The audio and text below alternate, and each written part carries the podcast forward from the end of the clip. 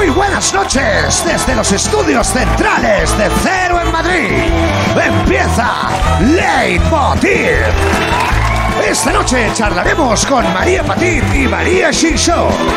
Recibiremos a Per Aznar. Y estiraremos el chicle con Victoria Martín y Carolina Iglesias. Bienvenidos a Leitmotiv de Andreu Buenafuente.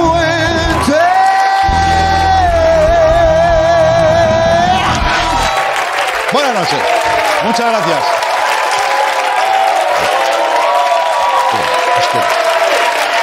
Gracias. Muchas gracias, de verdad. Venga, por favor, que todo esto es tiempo que perdemos de comedia. El ansioso, el ansioso, ¿no?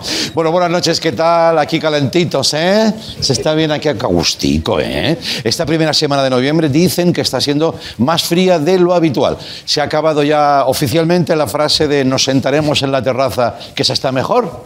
Eso ya no. ¿eh? Aunque hay gente que sí, que es muy recia y dice, no, no, a mí me gusta este fresquito y tal. Bien, pero hay algo que nos preocupa más todavía que el frío. Los términos con los que nos estamos refiriendo a él. Atención, de los creadores de ciclogénesis explosiva, ¿os acordáis? Vale, y meteosunami. Este no tuvo mucho éxito, pero joder, el primer día. Nace esta denominación, otra nueva. Dice, llega una profunda vaguada polar que desplomará los termómetros, eh, traerá las primeras nieves y precederá a una dana. ¿Qué es una dana? Una cosa. Tranquilos que ya te lo traduzco yo. O sea, a ver, saca la rebequita que hace viruji. Y ya estaría. Profunda vaguada polar. Que dice, no sabes si es que hace frío o ha sacado un disco Vetusta Morla, ¿no? Un abrazo desde aquí. La- claro, las tormentas son como Facebook, siguen siendo lo mismo, pero con el nombre cambiado. Está haciendo más por la lengua Roberto Brasero, que nos sigue, por cierto, un abrazo, que la RAE. Fíjate lo que te digo. Yo creo que las agencias meteorológicas son como las agencias de publicidad. Tienen creativos pensando nombres. En plan, no podemos llamar invierno al invierno. Dame 5.000 euros al mes. Pero, ¿qué hacemos? Hay que inventar cosas nuevas. ¿Qué traéis, chicos? Mira, nosotros hemos descubierto su truco. Es este. Cuidado, que no salga de aquí. Tú coges tres columnas. Vale, ahí lo tienes. La primera es para el adjetivo según cuál es tu inicial. Segunda, día de nacimiento. ¿Vale? Eh, para determinar el fenómeno en sí, según tu día de nacimiento. Y tercero, mes de nacimiento, es la última para denominar la procedencia. Vamos a hacer una prueba con nuestro compañero Novoa, Pablo. Por ejemplo, Pablo, ¿qué tal estás? Bien, Bien, ¿no? Contento, ¿no? muy contento de participar. Vale, vale. Eh, vamos, la, la primera eh, de Pablo, la P, ¿no? Sí, claro, la primera letra sería una P. Vale, perfecto. Gracias por tu colaboración. Eh, te, te toca profunda, ¿vale? Nos sale profunda. ¿En qué día naciste? 14. 14, muy bien. A 14 te toca depresión. Y por último, para ver de dónde viene, dime el mes de nacimiento. Abril. Abril. Abril es cantábrica. O sea, el fenómeno meteorológico que se te asocia es profunda depresión cantábrica. Hombre, pero eso es un día normal en Galicia. Sí, correcto. exacto. Correcto. Sí. Bien. Un día normal en Galicia. Bueno, y seguimos con una buena noticia. El paro cae por primera vez en, en un mes de octubre desde hace 46 años. Ojo, y eso contando lo del banquillo del Barça, ¿eh? También. Es con la mierda de los chistes, no del Barça, ¿eh? Bien. eh. Vale, vale. Me los meten a traición, me los meten a traición. ¿Se creen que, se creen que soy tonto? Y no se equivocan. Bien, vamos a ver cómo lo ilustraban en el Huffington Post. Dice, qué cara de satisfacción, ¿ves? La de Yolanda Díaz está ahí, con, con la mano está señalando hasta dónde le llegaba el agua a Pedro Sánchez. Si te fijas, parece que sea la mano de otra persona. A mí me gusta un poco el concepto. De hecho, me gustaría implantarlo en el programa. ¿Podemos recrearlo, compañeros? ¿Podemos hacerlo? Perfecto. Gracias, Antonio. Esta mano la vamos a usar más. ¿Tú me podrías eh, rascar un poco la espalda con la mano esta? Gracias, Antonio. Bueno, y hablando de Yolanda Díaz, un aplauso para Antonio. Muy bien. Antonio llega a casa esta noche, dice a su familia, ¿qué has hecho, Antonio? Pues mira, he sacado dos manos. Primero una y luego la otra. Hostia, pero dejadme, que tengo que descansar, ¿sabes? Bueno, y hablando de Yolanda Díaz, por fin se ha llegado a un acuerdo para la reforma laboral. El acuerdo consiste en que se va a cumplir el acuerdo que ya acordaron cuando se firmó el acuerdo sobre el que, por lo que sea, Pedro Sánchez ha dicho, si te he firmado, no me acuerdo. ¿De acuerdo? Vale, esta es la, la, movida. Ha sido un poco una lucha para apuntarse el tanto. Se conoce como la reforma Chimobayo. Esta sí, esta no. Esta reforma me la apunto yo. Bien.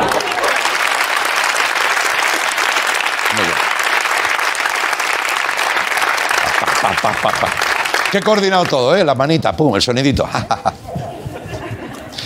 Al final han conseguido hacer la reforma que prometieron, pero han tenido que contratar los servicios de estos profesionales. Pedro y Yolanda son un feliz gobierno de coalición con una ley laboral que se está cayendo a trozos. Y por eso han acudido a ellos. Somos iguales, nos llaman el Rivera y Casado de la televisión. Ella quería una ley nueva, pero él prefería una reforma de la ley anterior. Así que les hemos dicho, si queréis una nueva ley del trabajo, hay que tirarlo todo abajo. Y ha funcionado. Ahora nos han llamado para reformar la Constitución. Eso será más difícil que acabar la Sagrada Familia. Hermanos, a la obra. Ahí está. Bueno. Y ya para terminar, gracias, viendo el nivel del público que creo que es alto, porque claro, una tele de pago aquí hay gente con estudios. Tranquilos que no voy a preguntar, ¿eh? Vamos a hablar de los últimos avances en robótica. Os sorprenderá lo que han inventado ahora para hacernos la vida más fácil. No sé si os acordáis de Spot, el robot perro, ¿os suena? Bueno, vale, pues por fin lo han programado para que haga algo útil. Vamos a verlo. Ahí está. Bailar como Mick Jagger. Mick Jagger es el de morado, ¿eh? Bueno. Gracias, ciencia, de verdad, es exactamente lo que el mundo esperaba de vosotros. Ahí está. ¿eh? Muy bien. Que a ver, tampoco tiene mucho mérito porque bailar, bailar, lo que es Mick Jagger, bailar, como decía uno, parece siempre que se esté meando, ¿no? Es como ¿Dónde está el váter? ¿Por allí o por allí? bueno, pensábamos que mm, en 2021 teníamos coches voladores y no, tenemos un robot que baila como Mick Jagger. pero poca broma porque ya están entre nosotros. Supongo que habéis visto ese vídeo, a mí me flipa, eh, grabado en León con un móvil. Vamos a verlo. Es una señora paseando un perro sin cabeza porque es un robot por la calle. Había gente que le decía, no compre, adopta. Pero a ver, mira, mira, mira. Pero, ¿qué estamos haciendo? ¿Qué,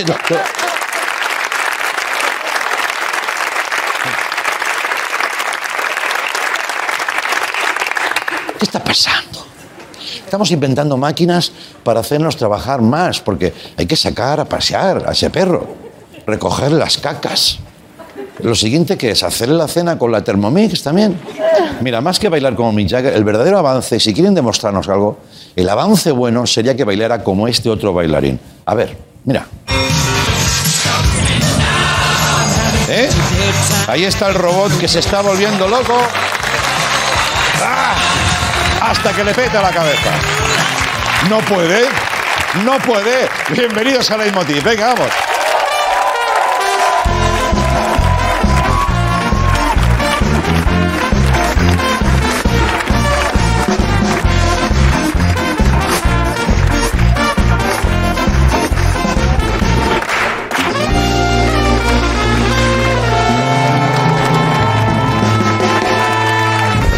Muchas gracias.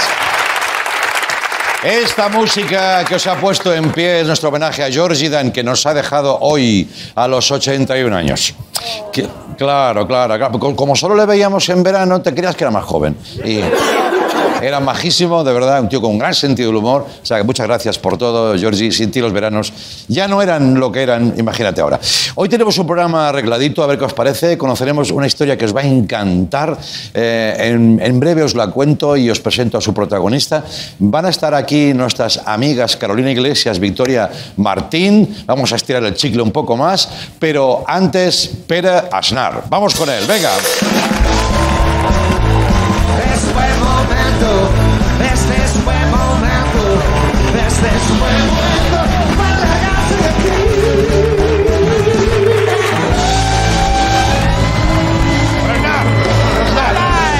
Pere Asnar. Pere Oh, Asnar. ¿cómo estás, Pere Asnar? Cada- Muy bien, muy bien. Cada vez es como más complicado, ¿eh? Pere Asnar. ¿Qué tal? ¿Todo bien? Muy bien, tío, muy bien, muy bien. Buen público, muy, muy buen, público. Sí, buen público. Apunta maneras.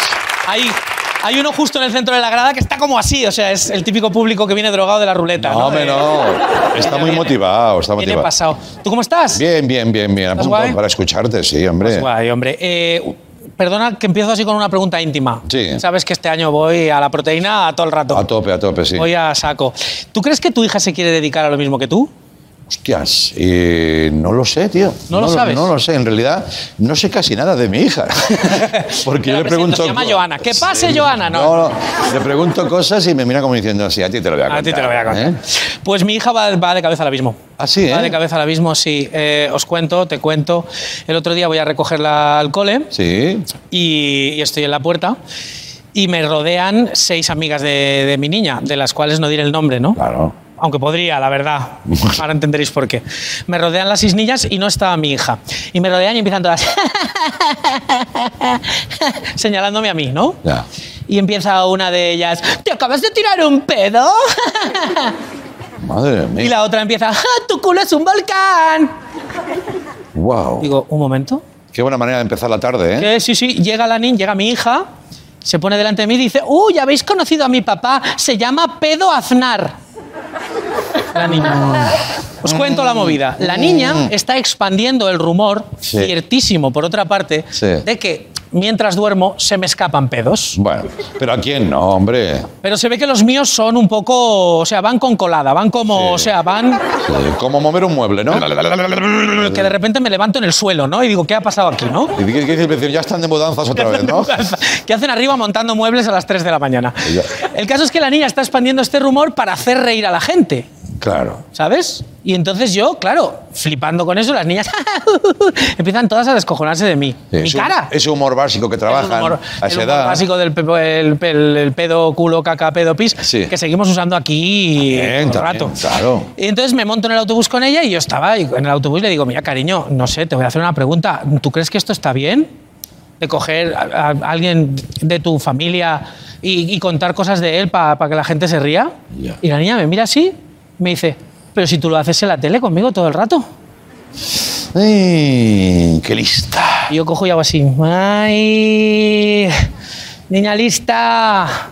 Tira el dedo, le dije a la niña. Bueno, eh, me tiró un pedo ahí en el autobús, tuvieron que desalojar, bueno, una movida. Madre mía. Chicos, ¿qué pasa? El pedo, perdonadme, es un bostezo. Un poco más extremo, pero es un bostezo, ¿vale? Claro, claro. Y está súper aceptado que si hacemos... "Ah", Pero ponemos la mano, no pasa nada, ¿no? Claro. Pues con los pedos igual. Tú te pones la mano en el culo, tiras Sí. el cuesco y no pasa nada. Perfecto. Bueno, el caso es que esto que me pasó con la niña me hizo reflexionar un poco, me hizo pensar sobre si está bien, está éticamente aceptable contar cosas de las personas que nos rodean, familiares y seres queridos, para hacer reír a la gente. Uh, buen debate, ¿eh? Porque los cómicos y cómicas estamos ahí, ¿eh? Y llegué a la conclusión de que no está bien. Pero, Pero es que el lunes fue el cumpleaños de mi padre. claro. Sí, el señor Aznar cumplió 66 años, un año y siete abdominales menos que el otro señor, ¿vale? El otro señor Aznar. Y nos juntamos, ¿no? Y recordamos anécdotas. Sí. Lo típico que te juntas, Sí. recuerdas anécdotas, ya tienes 66, ya empieza a contar cosicas. Sí. Y él se acordó de una anécdota que yo también me acordaba, que es muy loca, y es que a los, a los 10 años yo ya estaba preocupado por la paternidad, por ser padre, con 10 años. Ah, sí, ¿eh? Sí, sí, sí. Qué esto es- precoz. Es, muy fuerte. Resulta que a los 10 años en mi colegio iban a venir a hacernos, eh, unos, unos médicos iban a venir a hacernos la prueba de la fimosis. Ya. Seguidme con esto. Sé que es raro, pero eran otros tiempos, ¿vale? Sí, sí, sí. O sea, porque antes venían, es verídico, ¿eh? Si es raro escucharlo, imagínate vivirlo. No, no. Venían a tu cole unos médicos, ponían un biombo en tu clase, Sí, es verdad. tú pasabas detrás del biombo y el médico o el enfermero o la enfermera Sí. te decía, bájate los pantalones y quítale el abrigo al muñeco. ¿En serio? Lo en juro. Valencia siempre habéis ido por delante. Esto era en Murcia, es peor todavía. Ah, vale, vale. Porque era quítale el abriguico al muñequico. Era así, ¿vale? Y entonces tú, pues, bajabas la persiana. Ya, ya. Una vez, porque si lo hacías más ya era otra cosa. Claro, claro. Eso era a partir de los 11. Entonces, claro, el caso es que si no te podías, no podías quitarle el abrigo entero al muñeco, te Sí. operaban de fimosis. Anda. En mi cabeza te operaban allí mismo. Ya. Ahora mismo pasa un cúter, tac, te hacían No, ahí- va, por favor. te hacían yakitori de penes. yakitori. Entonces a mí me daba pánico el hecho de que me cortaran el nudo del globo. Me daba mucho miedo. Sí. Y yo días antes estaba rayadísimo, digo, madre mía, y fui a mi padre llorando. Claro. Y le dije, papá, es que me da mucho miedo, porque yo si no puedo quitarle el abrigo al, mu- al muñeco. Vale. Esto es verídico total, mi padre estará flipando ahora mismo. Y entonces me daba miedo hasta intentarlo. O sea, yo había estado 10 años sin quitar el abrigo al muñeco. El muñeco tenía que estar El muñeco iba de invierno, ¿no? el muñeco tenía que estar todo el verano con el abrigo puesto. Bueno, el muñeco. Y yo llorando le dije que estaba muy preocupada porque me daba miedo la operación, pero es que, claro, si no me operaba y el muñeco no podía quitarse el abrigo, entonces a, a lo mejor no podría ser padre Con 10 años. con 10 años. Y entonces mi padre me dijo: Mira, ven conmigo. Me llevó al baño, se sacó la churra, ¿Qué dices? sí, Bueno, eso entre padre e hijo, pues. me mira. enseñó que él solo podía quitarse medio abrigo al muñeco Claro. y me dijo: Sí se puede, estás aquí, mira, me estás mirando el pene, sí se puede ser padre, ¿vale? Hostia, qué bien, muy avanzado, ¿Qué ¿eh? te parece? Ese fue la anécdota con mi padre. Muy bien. Y claro, eran otros tiempos, ¿eh? Lo digo. Ahora ya con Google no hace falta que ningún padre enseñe el pene a sus hijos, ¿vale? Se coge, se pone una foto y se dice, esto va así. Perdona que al final te estoy contando. Sí, sí, al final no querías hablar de la familia. Pero no, no pero- lo... Pues por no querer hablar, madre mía. Has entrado ahí a fondo, ¿eh? ¿Que sabes que mis abuelos eran primos? Es- es- Es que en el cumpleaños también, como te he dicho, estábamos ahí comentando, y mi, mi padre nació el 1 de noviembre, Día de Todos los Santos. Sí. Que él siempre a la contra, ¿sabes? Los el Día de los Muertos va y nace mi padre. Hostia, sí, sí, verdad. Que, o sea, se iban los muertos, venía él. Ejé. Estaban los muertos cantándole la de Chenoa. Cuando tú vas, yo vengo de allí, ¿sabes? Había como... Y, y entonces era el Día de Todos los Santos y estábamos recordando a los que ya no están, ¿no? Sí. Y entonces de repente mi padre dice, porque, bueno, como mi madre y mi padre eran primos, digo, ¿cómo? ¿Qué? Sí, sí, que, que tu yayo y tu yaya eran primos. Sí. Digo, pero primos, sí, sí, primos, primos. Digo, pero ¿y este no es un detallito que había que haber comentado algún, a lo mejor un poquito antes? Perdona que te corte, espera. Sí. ¿Ves mi cara? Sí. ¿Cómo reacciona ante lo que me estás diciendo? Yo qué sé, tío. ¿Son primos también tus yayos o qué? ¿Serán primos también? Mis padres. ¿Qué dices? Bueno, pero, no- pero claro, pero es que la generación ¿Qué, salta una. jiji, qué? ¿Jiji, qué? ¿Qué, qué, qué, qué? Ay. Malditas, malditas familias estructuradas. Yo solo le pregunté Es una que vez. mi pueblo era muy pequeño, si no follaban entre ellos no había No, no, no, manera. no. Tú habla por tu familia, que yo hablaré por la mía, ¿vale? Vale, vale, digo el- mi pueblo, mi pueblo, mi pueblo. Que yo un día se me ocurrió, también con 10 años, me preocupaban también otras cosas. ¿Sí? Y cuando me enteré, dije, ¿pero os dejaron? Y mi padre, claro. Claro. ¿Cómo no? A mí, a mí no me No van me a van a dejar. dejar. Digo, yo qué sé, la iglesia, esas cosas. Pero no pasa nada, porque en tu caso es. eh, Sabes que la genética salta una generación, a ti no te pasa nada. A tu hija. Pero, pero, habla de lo tuyo. Habla de lo No, tuyo. en, mi, ca- en mi caso, yo soy la generación que ha saltado. Digo, coño, a lo mejor esto me lo podíais haber comentado. Y mi madre me dice, hombre, que el hecho de que no te hayas dado. No, la verdad, para disipar, eh, como somos dos tontos aquí a las tres, eh, en realidad no pasa nada si no hay una reincidencia continua. Claro, aquí vendría un chiste de los Borbones, pero no lo no, vamos a no, hacer. no. a hacer. No, no lo vamos a hacer. Lo vamos a hacer. Que no. No. O de cualquier dinastía presa, viciada de endogamia, ponle el nombre que quieras. Sí. Pero eso se ve que tienes que te tiene que gustar ya No lo vamos a hacer, no lo vamos a Y yo creo que no podemos hablar más de, Ya. de asuntos de estos porque es que está feo. Pero claro, es que si no, Mi yaya era la puta hostia, Ya va, ¿vale? Mira, Antonio, pásame un tapete que vamos ya, esto ya lo cerramos, gracias, ¿eh? Un tapete ya para hablar de mi yaya, mira. que tapete de yaya. Tapete de no. yaya, sí, este era de ella. Cómo me gusta. Es con lo que sobró de la fimosis. Eh, Ya, bueno, Bueno. el va. caso, mi yaya, Ah. espera, mi yaya Mi yaya era franquista. Sí. Súper franquista. Pero fue de las 10 primeras mujeres de España que se divorció. Muy bien. Franquista para lo que quería. Franquista para lo que quería. Ah, la señora, ¿eh? Sí, sí, sí, porque se ve que mi yayo era un cabronías de primer nivel. Claro. Yo a mi yayo no lo conocí. Mi yayo era comercial de café. Sí. Iba por toda España vendiendo café. Pero se ve que el café no lo vendía solo, lo vendía con leche. No sé si me explico, ¿vale? Valencia. Y mi yaya cuando se divorció se montó una pastelería con sus hermanas. Estaban la yaya Pepica, Sí. la tía Rosita y la tía Conchín. Una atendía a los clientes, la otra hacía los pasteles y la otra llevaba los dineros. Muy bien. yaya atendía y cuando había muchísima gente me ponía a mí a hacer los cafés desde muy niño. Estaba yo preocupado por el abrigo. Pero el crac crac, cru cru. Cucú, cracá, crucú. Hostia. ¿Un poquito de explotación infantil? Sí, un poquito. A lo mejor sí, que había, ¿vale? Sí. Y Claro, ahí te va a pensar en cosas. Eh, En el muñeco, en todo. Claro, ella estaba entrenándome la muñeca. Claro, claro. Entonces el caso es que cuando había muchos clientes me ponía a hacer cafés y entonces cuando venía alguien y decía, me pones por favor un solo, un cortado Sí. y uno con leche. Sí. Entonces mi yaya se giraba y decía, un solo, un cortado y un hijo puta, en referencia a mi yayo, ¿vale? Ah. Y si venía y decía, eh, la gente ya lo sabía, los clientes ya decían, un hijo puta con leche de soja, que era un hijo puta doble, claro. Claro, claro. ¿vale? Esa era mi yaya, yo la quería mucho y, y ella, ella a mí más, la verdad. Me daba dinero siempre. No la quería por eso, pero ¿A ayudaba. escondidas de tu familia? Todo el rato. ¿Y haya estándar? Todo el rato. A los cinco años ya me daba dinero para gasolina. Ya. A los cinco años me decía, toma esto para gasolina. Yo a los cinco años iba a comprar gasolina, porque claro, era para eso, ¿no? Hasta los 26 años no le presenté a ninguna novia, Sí. con lo cual mi yaya, según sus palabras, pensaba que yo, su Sí. nieto, era homosensual. ¿Y no se equivocó? ¿No? No. Soy un homosen... Me parece un término precioso. Sí. También decía maricol, Maricol. que parece como un nombre de un yogur, ¿no? Sí, sí, sí. Que te baja el colesterol y las ganas de quitarle el abrigo a, a una persona, ¿no? Maricol, ¿eh? Maricol. Era una tía. Era una tía. Mira, nos dejamos de tonterías. Como aquí ahí tienen que pasar cosas, que pase mi yaya, por favor, que pase. ¿Qué me dices? ¿Qué me dices? Sí. Esta era mi yaya. ¿eh? Y para mí era la mejor. ¿Era perfecta? Pues claro que no. No os estoy diciendo que se folló a su primo hermano. ¿eh? Y una generación después aquí estoy yo con mis taritas. Pero era mi yaya y la echo de menos. Y me alegro de que llegara a conocer a mi hija, su bisnieta. Y me alegro de que muriera antes de que las dos juntas pudieran reírse de mí, de mis pedos, ¿vale? Así que no seas tontaina y llama a tu yaya. O llama a tu yayo, no ahora, que es tarde. Y se van a asustar de la hostia. Pero mañana, first thing in the morning, sí. Llámales. Si están vivos. Si no, no. Porque como les llames y aparezcan, el que te vas a asustar de la hostia vas a ser tú, ¿vale? Porque aunque algunos fueran primos, si no fuera por nuestros yayos, no estaríamos aquí. Así que en esta ya no da tiempo. Pero acuérdate de eso la próxima vez que haya una pandemia, ¿vale, gilipollas? Porque las yayas y los yayos son lo puto más. ¡Lo puto más!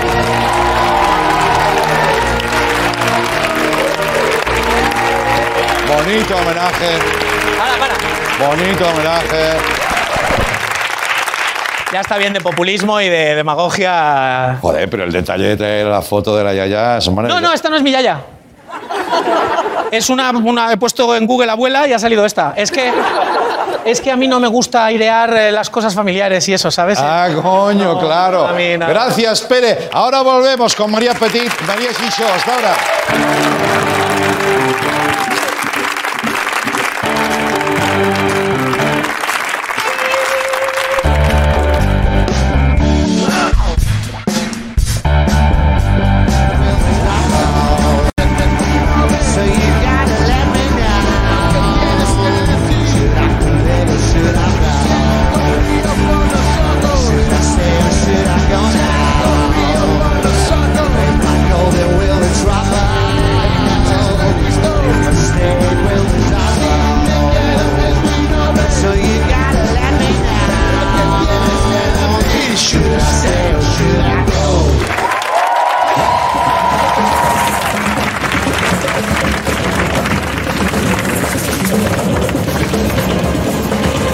Animales políticos. Los grandes felinos tienen un cuerpo elegante, elástico y musculoso. Otro rasgo común es la larga cola.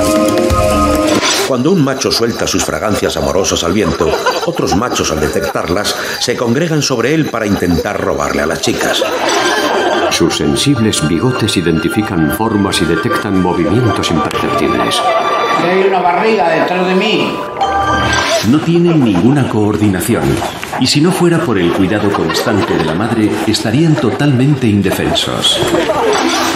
Boris lleva 46 años viviendo en el zoo. Su blanca piel carece de melanina, un pigmento que las protege de los rayos del sol. Para evitarlo, han desarrollado una estrategia sorprendente. Fabrican su propia sombra. Los potentes músculos del pulgar aplastan literalmente a su presa hasta matarla. Dado que lo que ve cada ojo es ligeramente distinto, el cerebro puede construir una única imagen tridimensional con sentido de profundidad. Puede ralentizar su corazón hasta solo tres latidos por minuto. Eso le permite contener la respiración durante más de una hora mientras espera que la comida se acerque hasta él.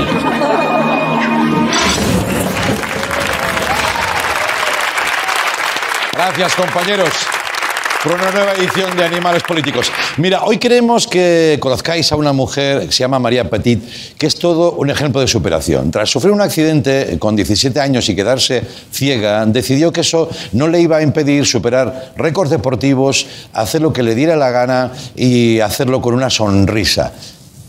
Así, mira.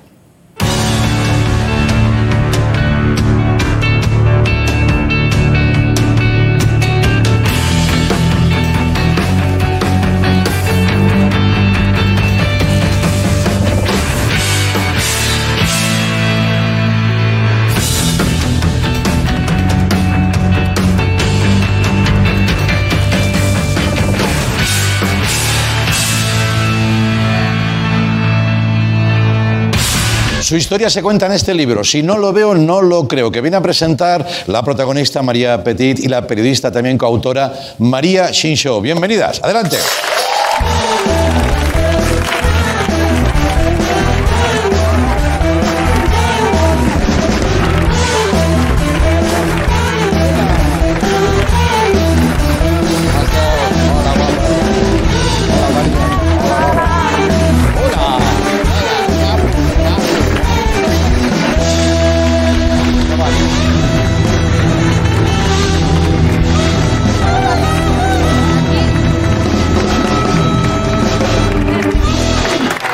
Bienvenidas a las dos. Me he hecho. eh, eh, no, he, no he presentado al. Iba a ser el más importante casi. ¿Cómo se llama? Tavis, Tavis. Tavis, Tavis. Es. Así que bienvenido. Hola, Tavis. Me han dicho que. Bueno, antes los saluda. Hola, Tavis. Mira, Andreu está mira- mirando el público. Ah, y se están mirando los monitores. ¡Qué presumido! No, no, no. En el camerino, todo el rato mirándose en el espejo. Yo digo, bueno. Ah, sí, ¿eh? Ah, sí. Bueno, muchas gracias por venir. Teníamos muchas ganas de conoceros, eh, hablar un poquito. Creo que también presidiendo toda esta conversación o marcándolo, ese, ese sentido del humor que tú, María, siempre pones por delante de todo, ¿no? Y que dices, joder, hay que echarle una sonrisa a todo esto, ¿no? Sí, realmente yo creo que si me he salido de todo esto, ¿no? al final estamos hablando de un accidente o de un hecho súper traumático, ha sido por eso, por el humor. El humor siempre te hace tirar adelante y te hace ver las cosas de una manera totalmente distinta y me ha salvado. Sí, sí. De hecho, este libro, que lo recomiendo mucho, que se llama Si no lo veo, no lo creo, empieza, lo primero que, que- lees es, era un camión de harina, quizá por eso ahora ya casi nunca como pan. O sea, si esta no es una declaración de principios, me parece maravilloso. No fácil, pero seguramente con, los, el tiempo transcurrido, esto quizá María nos lo puede contar, María Shincho, eh, que es un poco la amiga, consejera, escritora, ¿no? Bueno, nos hemos hecho más amigas a, a raíz del libro, porque yo he conocido a una María Petit totalmente distinta de, de- Sí. de la imagen, porque aquí la veis, súper modosita, ella, bien, con el perro, todo bien, ¿no? Pero en realidad era, era mala, malísima. Yo siempre le digo que, que estaría en prisión. Si no hubiese teni- tenido ¿Qué el me accidente... dices? ¿Qué me Sí, dices? no, no, no, no, Sí, sí, sí, Esta es directamente. la antientrevista de superación personal, ¿eh? La que hace lo que da la gana, la que se iba a prisión. No, no, no. Hombre, eras una adolescente eh, muy precoz, Sí. porque con 11 años ya se iba de casa, hacía lo que le daban gana. Ha hecho todo, todo Ya lo os que... conocíais, ¿no, María? Pero es en- durante la pandemia que volvéis a contactar. Exacto. Nace la idea del libro y tú te has dedicado a transcribir, ordenar. eh, me Sí. cuentan unos audios larguísimos Sí, sí, que te mandaba María Petit, ¿no? Sí, porque bueno, ella además hablaba muy rápido, entonces no existía el, eso de por uno y medio y por dos, pero es que ella, sus audios ya son por dos directamente, los creó ella. Sí. Entonces eh, transcribía todo lo que me contaba para, porque el libro está escrito en primera persona. Sí. Entonces cuando tú lees eh, tienes que escuchar a María Petit, no a María Shincho. Ya. Entonces, eh, eh, la, la fórmula que, que usé era esa. Además, tenemos la suerte de que hablamos un poco similar, que Ya. no tiene un vocabulario tampoco muy rimbombante, que, Ya. que entonces ya me hubiese costado un poco más. ¿Y tú qué quieres contar, María? Las dos Marías, ¿eh? Cuesta ahí, ¿eh? Eh, ¿Qué querías contar, María Petit, cuando dices, venga, me lanzo a, a cantar el libro? ¿En qué tono y en qué dirección? Tenía muchas ganas de contar todas las anécdotas que he tenido en es- estos últimos 10 años. Bueno, ahora hace 11, cuando escribí el libro hacía 10 ya.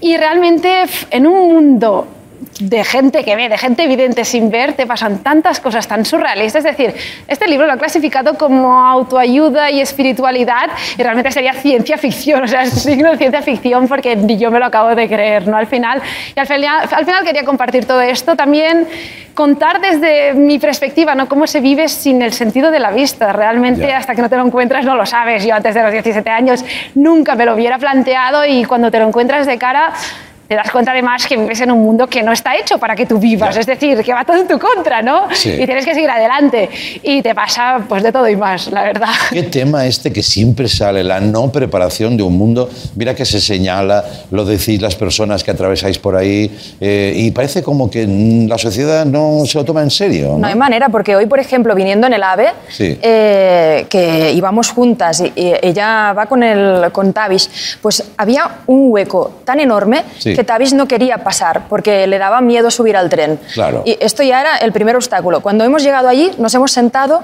y viene una señora y dice... ¡Ay! No sabía que se podían traer perros. Si lo llegó a saber, traigo el mío. Y María se la mira y dice: Si eres ciega, sí que te dejan. Pero es que esto Claro, muy bien. pasa así. Ya, ya, ya. Hay mucho desconocimiento. No, lo de la señora ha sido muy divertido y es un simple desconocimiento, pero es el desconocimiento que tenemos todos al final por lo que no es nuestro y no nos interesa. Somos demasiado individualistas. Y es así. Yo también lo soy. Y al final ese es el problema. Aunque intentemos salir de esto, es muy difícil. Ya. Eh, oye, eh, pero, pero a, a pesar de eso, tú haces lo que te da la gana, viajas sola, haces deporte. Hace muy poco, creo que esas eran las imágenes que hemos visto, ¿no? Subías a la pica de Stats. Sí. O sea, te planteas lo, lo que sea sin tener ningún problema, ¿no?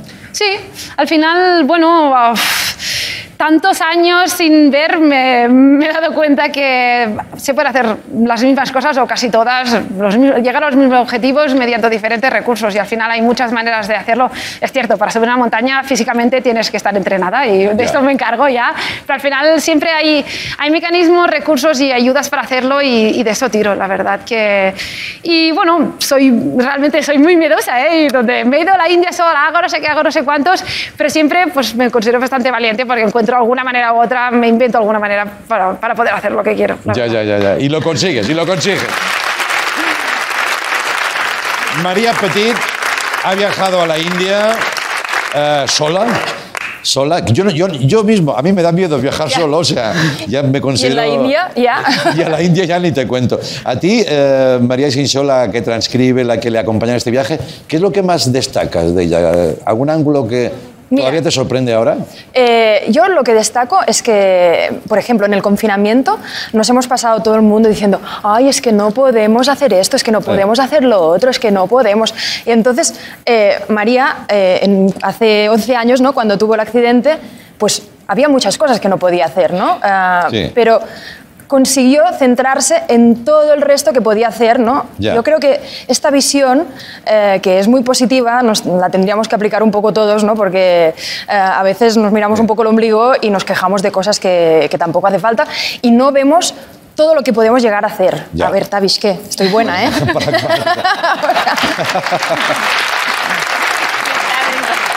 Eh, bueno, ya que hablamos de Tavis, compañero de fatigas, es un perro que se jubila en abril.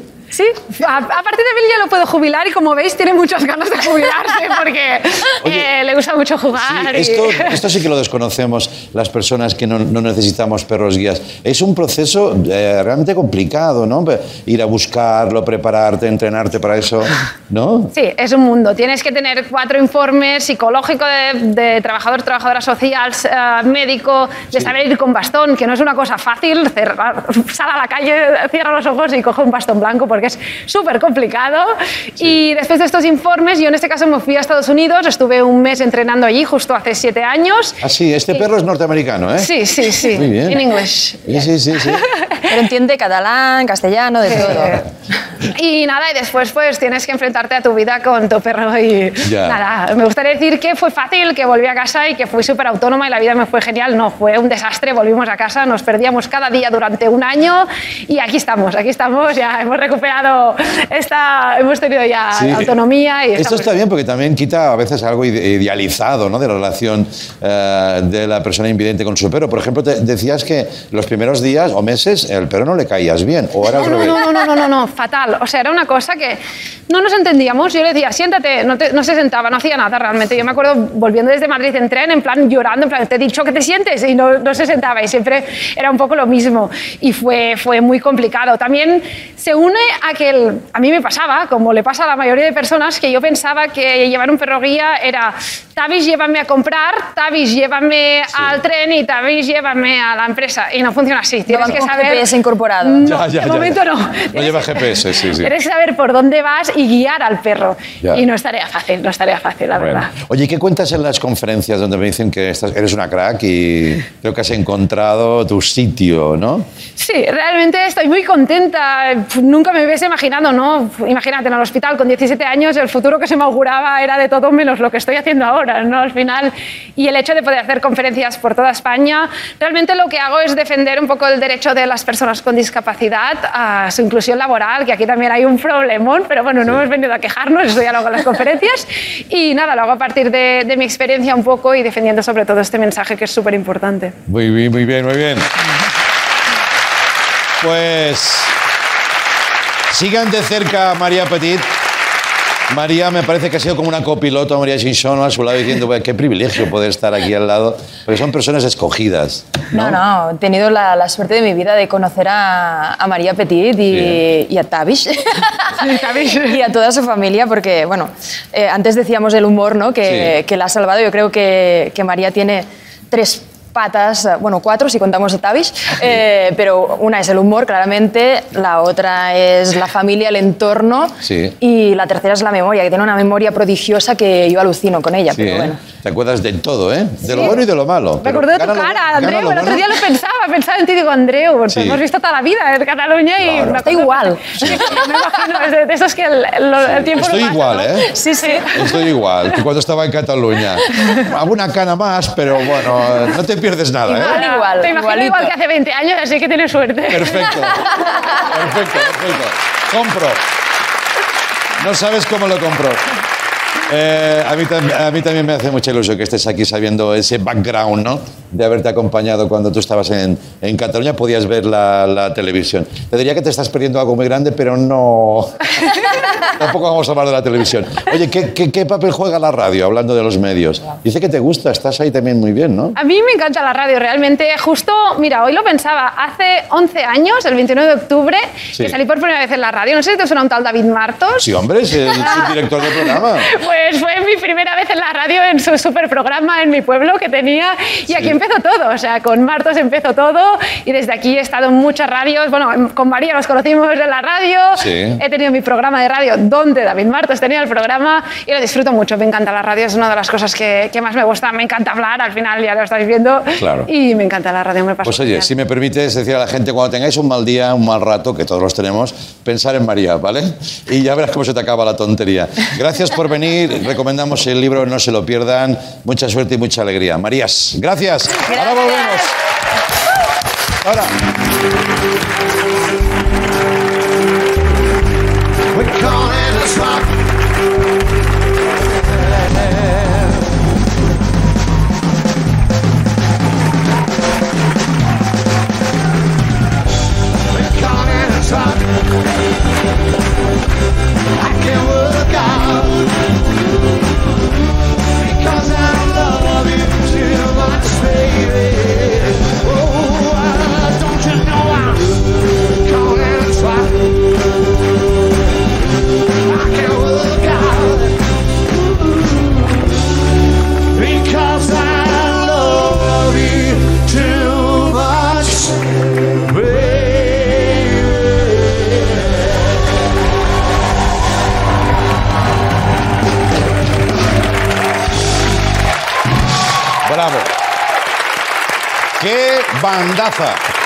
¡Qué banda más buena! Oye, vamos a acabar el programa con Victoria Martín, Carolina Iglesias. ¡Vamos, venga!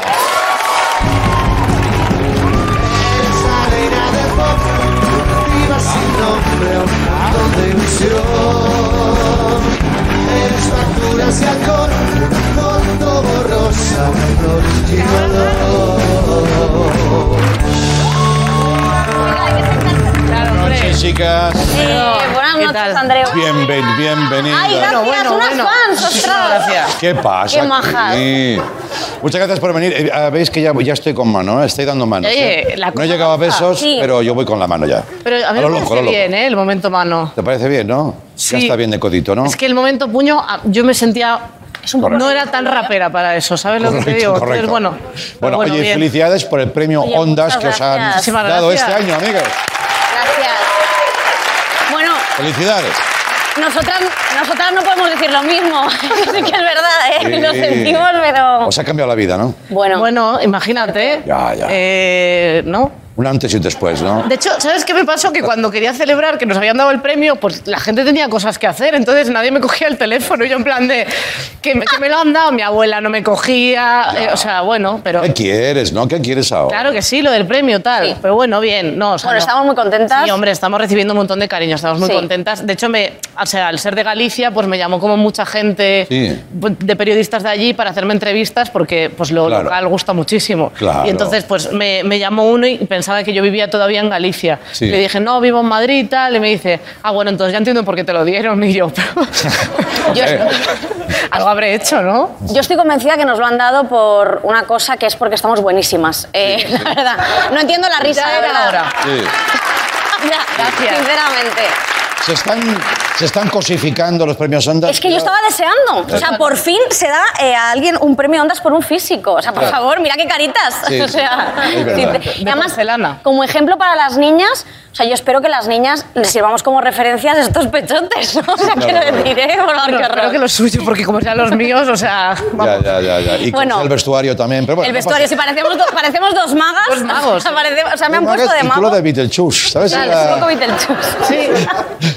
Pero Yo sin ya- la cabeza pequeña. Me da rabia no sacarme un pañuelo de aquí, pero bueno, yo qué sé. Sois Pero unas bueno. magas de la comunicación. Sí. Sí, totalmente. Bueno, pero eh, bien, por cierto, eh, Carol, fue, fuiste a pasapalabra. Es verdad, eh, ¿Sí? bast- bastante, o sea, me hizo más ilusión que el Ondas. Sí. Hombre, quiero decir, es mucho más importante a nivel escala ir a pasapalabra. Claro, eso es que ya has llegado a un punto en Sí, tu porque, vida. o sea, pero que fui, de- o sea, no de público, ni, ni o sea, No, no, no, sí, sí. a, a concursar. Sí, O sea, sí. pero a concur- o sea, no de listo, de- del, del famoso tonto yo.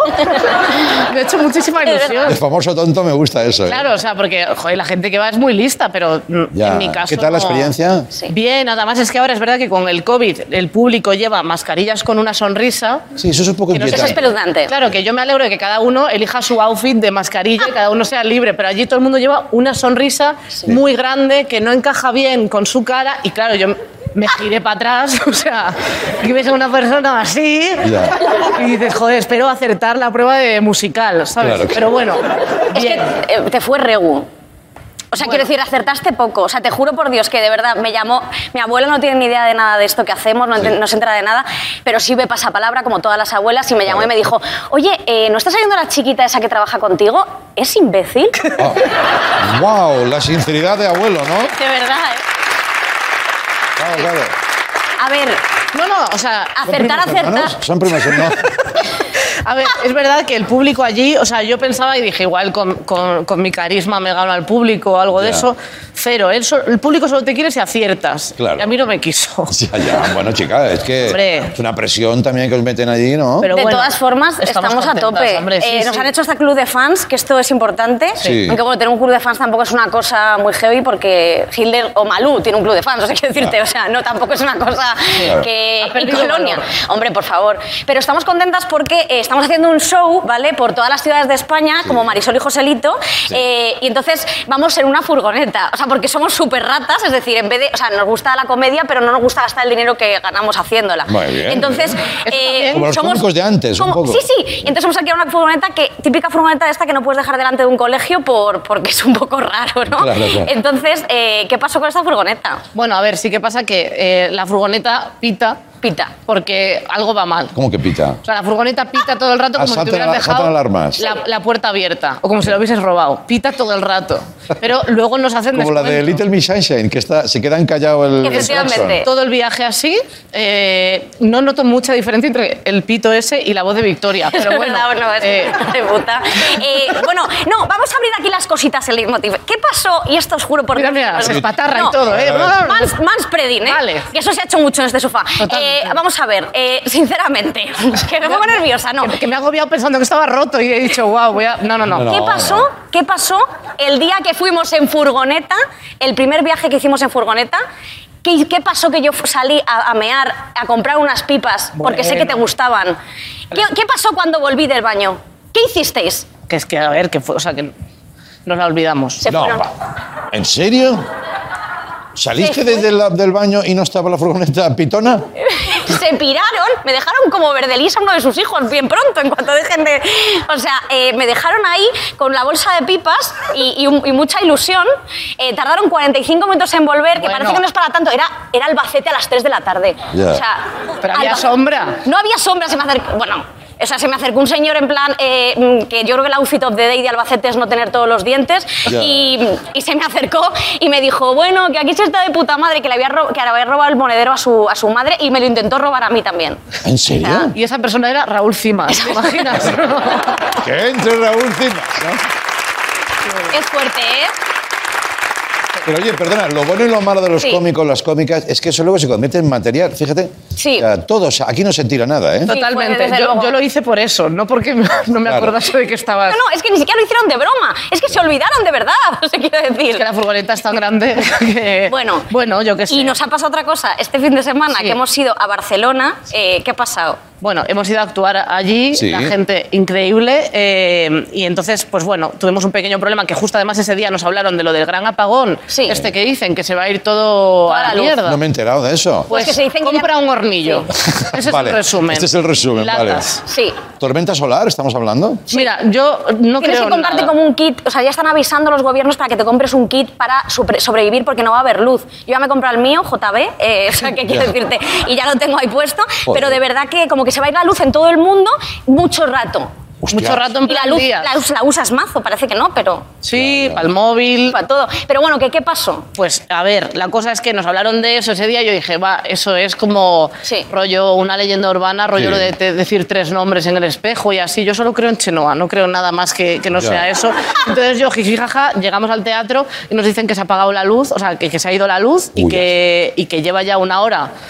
Que no, que, que no vuelve, ni está, ni se le espera. Y estuvimos tres horas en un camerino las metidas. 900 personas en la puerta queriéndonos dar- darnos de hostias, o Sí, sea, nuestro totalmente. sueño. Nuestro público. Eh, y entonces se fue la luz y estuvimos jugando. o Sí, sea, a ver, dijimos, vamos a hacer como, vamos a jugar como algo, pues para estar entretenidas, pero que sea como de personas maduras, porque al final ya, Claro. o sea, o sea, un, un poco aviejadas ya estamos. Entonces, no, ¿cómo vas a estar bueno, aviejada? sobre todo ella, yo. A no ver, lo pasa pero- a hombre, comparado contigo no, pero quiero decir. Hombre, pero que ahora mira... Otro baremo.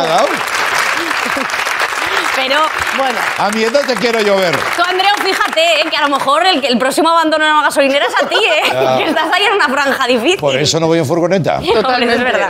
¿Y que a Siempre qué jugaste? privado. Sí, Eh, jugamos- al yo nunca. Vamos al yo nunca, antes de que, se, de que fuese las luces, estamos esperadas. Sí, obligamos a todo el equipo porque evidentemente eh, a, a nadie le apetecía jugar al yo nunca, ¿no? Porque no, no sé, no tenemos 12 años a lo mejor. Y entonces eh, empezamos a jugar al yo nunca y cuando quedaban tres minutos para la hora de cancelar, o sea, te, te juro que esto es verdad que ya estábamos como de un poco de decir, bueno, de, pues abrimos una birra y, y- y otro día tal. Eh, se- volvió la luz. Volvió la luz. A tres minutos, sí. Estábamos, eh, y justo la pregunta que se estaba valorando en una habitación llena de lesbianas era: eh, Yo nunca me he comido un coño, que yo estaba por comérmelo para integrarme, simplemente, Ya o sea, y poder beber. O sea, quiero decir, a ver, ¿quién nos ha comido un coño? Quiero decir. ¿Tú? Yo, yo sí, yo sí, yo sí. Bueno, Andreu, alguna habrá caído, mm, Hombre, mejor que mí no me peor. metáis en vuestras vale, cosas, perdón, perdón. Y luego ya. Hay que hacerlo, ¿eh? O sea. Hombre, a No, no, ponerse. jiji, pero cuando. Es importante. Dedicación. Es importante. Oye, entonces. eh, Oye, ya sabéis que ha sí. salido ahora la leyenda de que el clítoris no existe. Bueno, Ver, Yo creo que, o sea, no soy científica, pero soy invertida. Ya. Y puedo confirmar que lo, lo he llegado a encontrar hasta el mío propio. Vale. Pero es verdad, es- eso es cierto, es difícil, ¿eh? Yo también me lo he encontrado. Muchos, hay- ha habido muchos que no, pero, pero, yo Pero sí. es cuestión de buscar. Eh, sí que es- eh, lo que lo que pasó eh, es que Se ha puesto a pensar en coños y es se ha verdad, es que, descentrado. uf, pienso- es que a mí me encanta mirarme el coño con un espejo, pero esto ya Bueno, venga, mujer, vamos a- eh, bueno, perdonad. centraros. Es como un mandala, pero bueno, el caso que como un mandala, por Sí, favor, claro. no. A ver, por favor, es que ya se nos está yendo de madre. Bueno, vamos a poner el vídeo. Una vez que volvieron las luces, nos vinimos muy arriba, empezamos a cantar y a bailar. Y Carolina Iglesias, ¿qué hiciste? A ver, me o sea, yo solo quería que nos viniéramos arriba porque teníamos que actuar delante Claro, de mucha recuperar el tono, ¿no? Yo estaba sentada en una silla medio sobada y digo, hay que venirse arriba. Puse música así de subidón, Ponaeri, no sé qué, tal. Ya. Me vine un poco arriba. ¿Y lo que pasó? Vamos. Ah, que hay vídeo, a ver. Fijaos en. Oy, oy, oy, oy. Oy, oy. Y el. Hostia, Eh, pero, que- pero No sé si os... He agredido a Victoria. Sí. En la prueba, ¿no? ¿No? sé si por favor podéis ponerlo otra vez para que se vea bien el momento en el que, de la caída, por favor. O sea, de la propia euforia que tenía, Mira. mira. ¡Pum! Es que. Y Es la- que además, mira el detalle que nuestra amiga se cae y hace zoom. Claro, O sea, sí. eh, en vez de levantarse en cualquier momento, eh. Charlie P, que estaba ahí sentada, se puso a hacer zoom para. Porque lo importante siempre es un story. Claro, claro, claro, claro. Salí a actuar con un traumatismo craneoencefálico, pero no se notó. Era igual que ahora. No tengo ni puta gracia. O sea, que, que es así. o sea, qué profesionales sin, por- que sois. sin pasar nada. Detrás de esto hay una historia de profesionalidad Es fuerte. De superación. y de superación. A pesar de todo, y estaban dando de hostias para salir motivadas. Sí, eso es, porque aunque. O sea, también es un poco metáfora de que por mucho que te vengas arriba, Sí. el suelo está muy cerca. Esto Claro. es una cosa que hay que Perfecto, tener siempre perfecto. clarísimo. Que leído, una galleta, ¿no? Que estaba dentro, ¿no? Oye, vamos a hacer una cosa. Nos vamos a marchar porque el programa se acaba. Total. Eh, nos vamos Carolina y yo, eh, recogemos una furgoneta que tenemos aquí atrás y tú sales por la puerta principal y te buscamos allí, ¿vale? Venga, vale, me apunto. Venga, gracias. Hasta mañana. Gracias, chicas.